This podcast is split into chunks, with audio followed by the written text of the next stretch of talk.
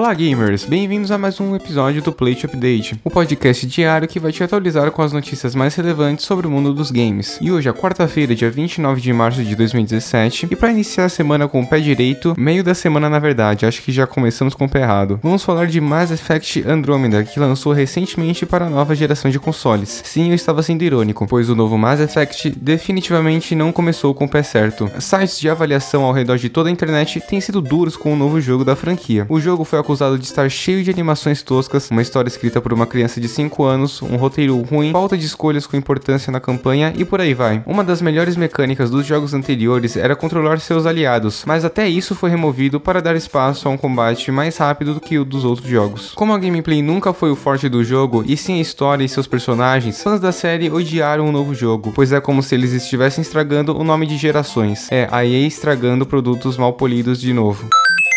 Mas, para os fãs de science fiction, talvez tenha uma luz no fim do túnel. Na verdade, duas luzes. Destiny 2 foi oficialmente anunciado como o próximo jogo a ser lançado em setembro, com o benefício de ter um beta fechado antes do lançamento para quem quiser conhecer o jogo. Também foi anunciado que StarCraft 1 Blood Wars, um dos maiores clássicos do gênero sci-fi, agora pode ser baixado de graça e numa versão remasterizada com bug fixes e melhorias diversas. O áudio melhorará a gameplay e também os gráficos serão atualizados para suportar resolução 4K essa é a sua última chance de colocar as mãos em um dos maiores clássicos da Blizzard.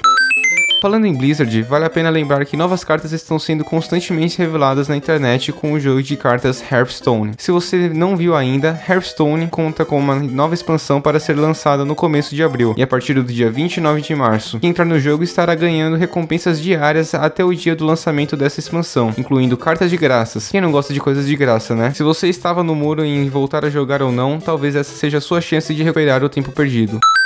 Outlast 2 havia sido recusado para ser lançado na Austrália, pois alguns documentos enviados pelos desenvolvedores junto à versão alfa do jogo não foram aprovados por conter conteúdo adulto dentro. Isso foi revertido nessa semana quando os desenvolvedores afirmaram que aquele conteúdo não estaria na versão final do jogo e que aquilo estava só presente na versão alfa e já havia sido descartado. O jogo então foi reclassificado como maiores de 18, o que já é melhor do que ser banido do país. Última notícia do dia: para promover o novo filme do Power Rangers, a companhia desenvolvedora de Minecraft lançou ontem skins dos heróis dos Power Rangers de graça para serem baixadas e usadas pelos jogadores e seus personagens. Além dos heróis clássicos da franquia Power Rangers, também estão inclusos um Megazord como skin, os dois vilões atrapalhados que tem em todo o Power Ranger e até mesmo o vilão Lord Zed. Se Minecraft e Power Rangers parece uma fusão que apela ao seu lado gamer, você pode baixar as skins no site oficial da Mojang. E o update de hoje chega ao seu fim. Se você gostou, lembre-se de dar o seu like no SoundCloud no YouTube e de avaliar nosso podcast no iTunes com 5 estrelas. Não esqueça de acompanhar as nossas redes sociais e assinar nosso feed no seu app de podcasts. Obrigado ao Andrés Martins pelo roteiro e a todos os ouvintes. Até amanhã com mais um update.